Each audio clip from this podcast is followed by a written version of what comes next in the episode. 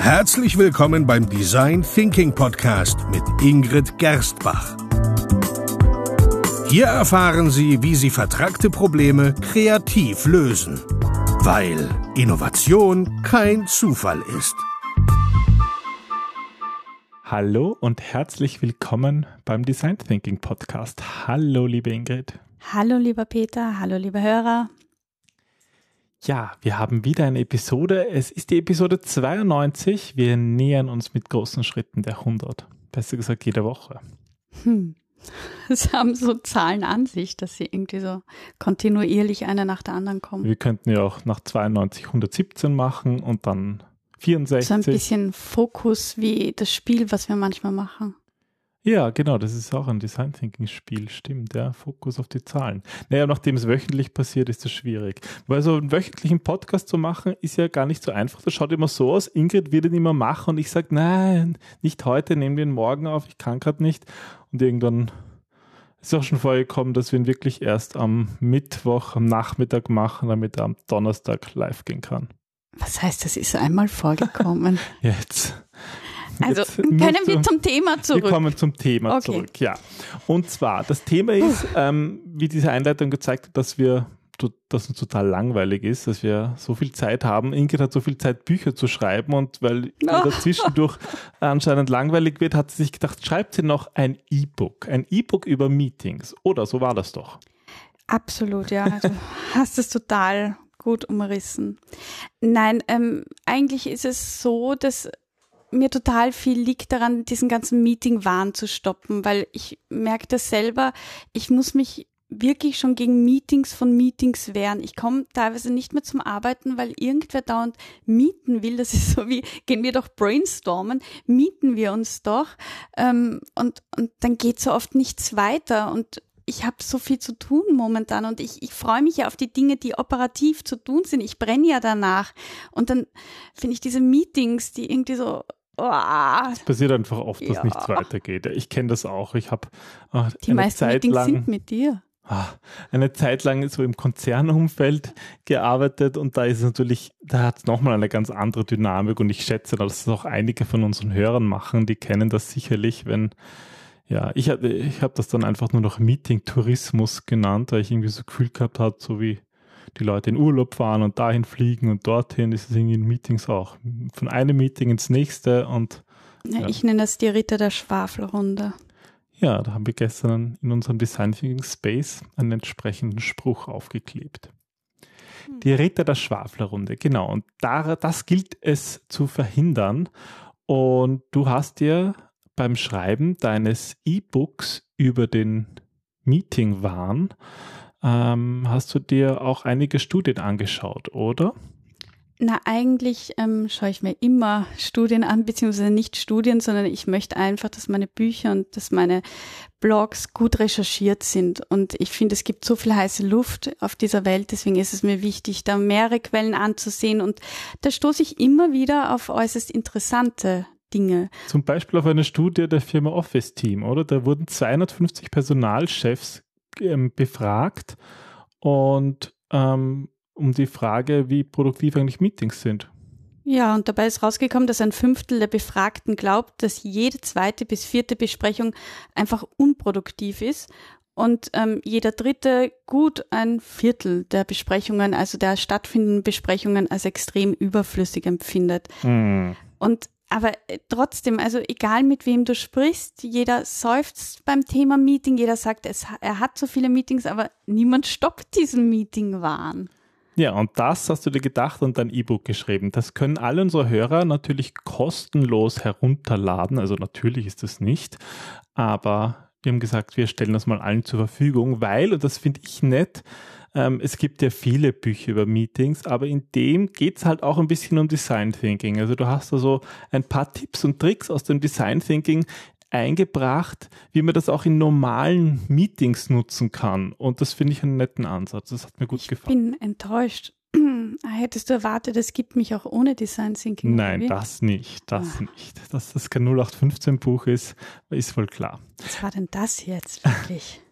Also, ähm, was schlägst du vor, damit, ja, mit, damit man eben diesen Meeting-Wahn stoppen kann? Was hast du da für Tipps? ein Tipp, den ich generell immer gebe, ist, dass du auch Meetings durchaus durch die Augen von den anwesenden Personen sehen solltest.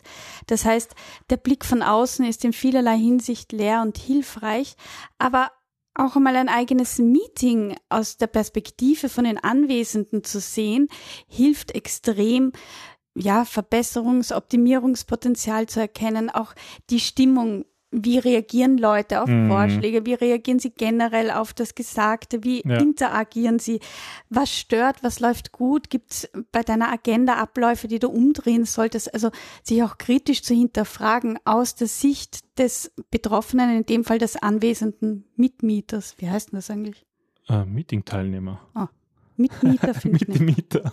Ja, ähm, das finde ich gut und ich, ich, ich glaube halt, das macht man viel zu selten, weil wenn man selber das Meeting organisiert, hat man irgendwie eine Stresssituation. Man muss moderieren und da nimmt man sich ja gar nicht die Zeit, mal sozusagen bewusst zu überlegen, wie geht's jetzt denen daneben, weil man muss ja die ganze Zeit reden. Glaubt man. Glaubt man erstens und zweitens glaube ich auch, dass das Problem ist, dass du hältst ja jedes Meeting für extrem wichtig, was du einberufst, aber oft weißt ja selber, sind jetzt nicht alle Meetings auf der ja, gleichen Ebene wichtig. Das heißt, du könntest ja. ja. mal ein nicht ganz so wichtiges rausnehmen. Und es geht ja nicht darum, dass du einen Satz sagst, dich hinschreibst und aufschreibst, was du gesagt hast und wie die reagieren, weil dann hast du keine natürliche Situation, sondern einfach mal wahrnimmst, auf deine eigene Stimmung achtest und auch auf die nicht sprechenden Personen achtest, wie die dich spiegeln und, und dieses Gefühl, diese Stimmung nachher, nachdem du das Meeting beendet hast, aufschreibst. Okay, ja, das finde ich gut. Das gefällt mir wirklich gut. Und wenn wir schon bei den Mitmietern, auch genannt Meeting-Teilnehmern sind. Ist ja gut, ich habe es kapiert. Ähm, im, im, Im Design Thinking holt man sich ja gern ähm, Leute auch von außen hinein. Ähm, überträgst du das jetzt auch auf deine Meetings? Natürlich, weil also ein Design Thinking Jam Session, eine Work, ein Workshop kannst du ja auch in, in jedem Meeting gestalten, im Kleinen. Du kannst jede ähm, Design Thinking Technik rausnehmen aus der einzelnen Phase und sie in einem Meeting anwenden. Das heißt, da ist ja, deswegen habe ich ja auch das ganz bewusst mit dem Schlagwort Meeting versehen. Ähm, und dadurch kannst du auch das interdisziplinäre Team in jedem Meeting erweitern. Und da hilft es enorm, Mitarbeiter aus anderen Abteilungen einzuladen, auch wenn sie vielleicht auf den ersten Blick gar nichts mit dem Thema zu tun haben. Weil gerade diese Out-of-the-Box-Thinking-Lösungen, die dann eingebracht werden, haben das Potenzial, dass wirklich tolle Ideen und ein schönes Miteinander entsteht. Und das schaffen halt nur Leute, die, die von außen kommen, diese blinden Flecke nicht ja. mehr haben. Das, das finde ich wirklich mal einen spannenden Tipp. Weil normalerweise schaut man ja darauf, dass die richtigen Leute eingeladen sind und da sozusagen mal bewusst einen nicht richtigen einladen, der aber sehr wohl richtig und weil er nämlich wichtig ist, ja. Der richtig wichtige. Richtig wichtige Mitmieter. Das kann ich mir jetzt lang anhören, oder? Ah, ähm, ja, und wenn es um, um Design Thinking Techniken in Meetings geht, ähm, oft ist ja auch das Ziel, wenn es jetzt nicht gerade ein Meeting ist, wo es nur um Informationsweitergabe geht, sondern darum, Entscheidungen zu treffen oder ja, kreative neue Ideen zu haben. Wie kann man das in einem Meeting hineinbringen, dass Ideen auch wirklich ja, überleben? Also indem man als erstes bitte nicht sagt, gehen wir brainstormen. Ganz schlecht. Ganz, ganz streichen Sie bitte aus Ihrem Sprachgebrauch. Bitte, ja. Welchen Sprachgebrauch? Das ist, also, ja. Auf jeden Fall gibt es im Design Thinking die Regel, baue auf den Ideen anderer auf. Und ähm, da muss man ein bisschen zurückgreifen. Innovation kommt ja von Innovare, ähm, Schumpeter hat das in die Wirtschaft gebracht und das heißt ja erneuern. Das heißt, aus einer bereits bestehenden Idee etwas Neues zu schaffen. Mm, die ist ja selten ganz neu, ganz nie da gewesen. Das disruptive Innovationen sind auch Bestandteile von verschiedenen Dingen, die schon ja. da sind. Und ähm, auch da geht es darum, Ideen auch mal überleben lassen, ihnen auch mal die Zeit zu geben, dass sie wachsen dürfen, sie nicht schnell abzutöten, weil das ist unproduktiv und das schüchtert vor allem auch alle Anwesenden, Anwesenden ein und dann traut sich niemand mehr laut die Gedanken auszusprechen.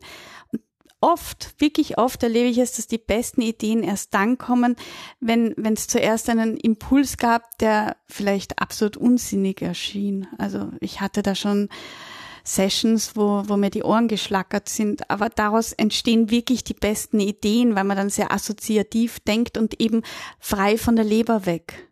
Mhm. Ja, das finde ich gut. Ja. Das heißt, ja, um Ideen ähm, zum Überleben zu verhelfen, gibt es auch Tipps und Tricks. Und genau solche Tipps und Tricks stehen in deinem Meeting-E-Book, wo es genau darum geht, wie man Meetings produktiver gestalten kann und diesen mhm. Allherrschenden Wahnsinn durchbrechen kann. Und dieses E-Book können Sie runterladen. Ähm, wir haben jetzt auch ganz neu eingerichtet eine, eine Kurzurl ähm, und wenn Sie das auf Ihrem Podcast hören und vielleicht keinen Browser in der Nähe haben, müssen Sie einfach nur eingeben gerstbach.at slash DT92 und Sie kommen direkt auf die Shownotes dieser Episode und können sich dort das Buch herunterladen. Das probiere ich gleich aus. Gerstbach slash DT92. Nein, nein, das funktioniert nur noch jetzt nicht. Das ist mir gerade eingefallen. Okay. Aber das wenn war diese eine Folge, Idee einer entstandenen, einer genau, aus einem Meeting, das wir sogar in einen Podcast aufnehmen, sozusagen, ein. Live-Podcast-Meeting-Idee. Absolut, ja.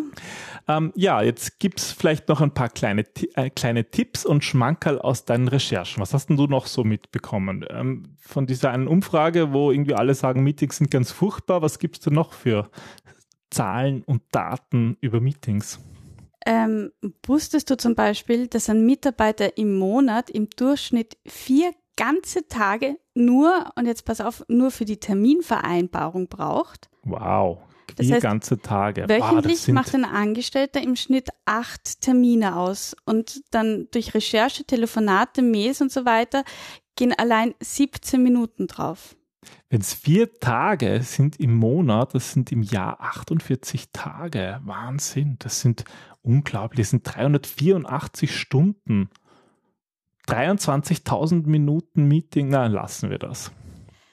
Ja, vielleicht kriege ich jetzt weniger Termine. Aber wird man eigentlich, wenn man viele Meetings hat, sch schneller damit, diese Termine zu finden? Es gibt eine Art Terminfinderroutine. Wer mehr Termine hat, braucht weniger Zeit zum Verabreden eines einzelnen Termins, ist bei dieser Studie herausgekommen. Weil wie bei allen Dingen ist auch hier die Übung, der also macht die Übung den Meister. Weil, ja, wer öfter Termine hat, der weiß auch, wie schnell er irgendwie zu einem Slot kommt, wie lange er braucht, Zu ähm, anderen Mitmietern? welche er, Das ist die Mitmieterfinderroutine.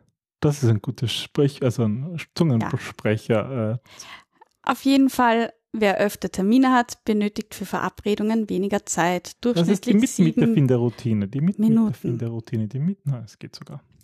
Durchschnittlich sieben Minuten. Ja. Gut, und ähm, gibt es Unterschiede zwischen Männlein und Weiblein? Weil ich finde, du bist immer viel schneller damit. Ich glaube, ich schaffe Das mir ist, meine weil ich schneller Minuten denken nicht. kann. Ah ja, okay, nächster Punkt. Nein, es gibt keine Unterschiede. Im Grunde brauchen alle gleich lang. Aber wenn du so lang schon für einen Witz brauchst wie Mitmieter, wie lange brauchst du dann für einen Termin? Ah ja, der Mitmieter. Na, lassen wir den Mitmieter. Um Mitmieter zu finden, ähm, hilft gibt es doch irgendwie, um überhaupt um produktiver zu werden, ist doch in der heutigen Zeit ähm, da, das äh, gibt es die ganzen elektronischen Kalender, oder? Das müsste doch eigentlich alles viel effektiver machen. Oder äh, ich weiß ja, was du nutzt, aber ähm, wie machst du das? Ist das jetzt eine Fangfrage? Nein, nein. Ich nutze einen Wandkalender, einen aus Papier. Den habe ich doch nie gesehen. Ja, der ist halt nur für mich sichtbar. Nein, also tatsächlich nutze ich ähm, Microsoft Outlook und bin sehr unzufrieden, falls jemand zuhört von Microsoft, ähm, weil ständig Termine irgendwie verschwinden oder ähm, verloren gehen oder letztens hat Microsoft Absagen in meinem Namen ausgeschickt. Das war super. toll, ja. Da haben sie ja. uns dann die Kunden angerufen, gefragt, okay, wir kennen uns jetzt nicht aus, wir haben doch gerade erst telefoniert und jetzt sagen sie den Termin ab. Also ähm, ich weiß nicht, wie es mit anderen online- oder elektronischen Kalendern ist. Ähm, auf jeden Fall hat diese Befragung gezeigt, dass wirklich 90 Prozent von 1500 Befragten eigentlich sehr unzufrieden sind. Vielmehr sagen sie sogar noch, dass ihnen der Zugang in fremde Kalendersysteme noch fehle, um das Unglück noch zu vergrößern. Dass es fehlt, oder wie? Ja, dass es Ja. fehlt. Na gut, es ist, ja, ich glaube, es ist halt so, dass es schon hilfreich ist, ein elektronischer Kalender. Es ist gerade, ich meine, das ist ja, Papierkalender hat so einen Vorteil, dass jetzt keine einzelnen Termine verloren gehen, aber dafür dann ein ganzer Kalender. Und das finde ich helfen elektronische Systeme auch. Aber man muss sagen, auch wenn es sie doch seit ja, 15, 20 Jahren gibt, sie funktionieren immer noch nicht so zuverlässig. Und ich schätze mal, das ist das Problem, oder? Naja, vor allem, ich habe auch das Gefühl, wenn ich dir so ein bisschen zusehe, und wir haben einen Termin und dann hast du ja eingestellt, dass Google dir sagen muss, wie lange du zu dem Termin jetzt fährst. Na, Apple macht das. Äh, Apple, okay, Entschuldigung. Apple macht das. Aber der Stress, den du da jedes Mal auslöst, weil du ja nicht an den Termin denkst, du hast ja das dann geistig abgegeben. Das ist so wie beim Brainwriting. Du schreibst was auf, damit ist es aus deinem Kopf draußen und mhm. so machst du es auch mit dem Termin. Ich schreibe ihn auf und habe ihn vergessen. Er wird dich ja eh ja. erinnern. Nur, dass er dich halt wirklich in dem Moment erinnert, in dem du jetzt wegfahren musst. Das hilft dir ja nicht. Ja, da habe ich noch nicht ganz verstanden, wie Siri das macht. Manchmal sagt sie, fahren Sie in zehn Minuten weg, um rechtzeitig anzukommen und manchmal sagt sie irgendwie zehn Minuten danach, sie hätten eigentlich schon längst wegfahren sollen. genau. Das, die also. Logik habe ich noch nicht ganz verstanden. Aber das Potenzial ist da. Nur schafft bis jetzt anscheinend weder Microsoft noch Apple und schon gar nicht, wenn man die beiden zusammenarbeiten lässt, wie das bei uns der Fall ist. Hm. Gut, aber ähm, bei deinen bei deinem Meeting-E-Book geht es ja eigentlich gar nicht um diese elektronischen Tools, sondern eigentlich um das Meeting selber und die Vorbereitung vielleicht. Ja, und wir freuen uns auf Feedback. Wir, wir wollen nämlich vor allem wissen, was, was Sie, liebe Zuhörer, damit machen, ob die Tipps hilfreich sind und ob Sie dadurch produktivere Mitmieter bekommen haben. Ja, dann den Link nochmal unter gerstbach.at slash dt92 und bis zum nächsten Mal. Bis zum nächsten Mal. Tschüss. Tschüss.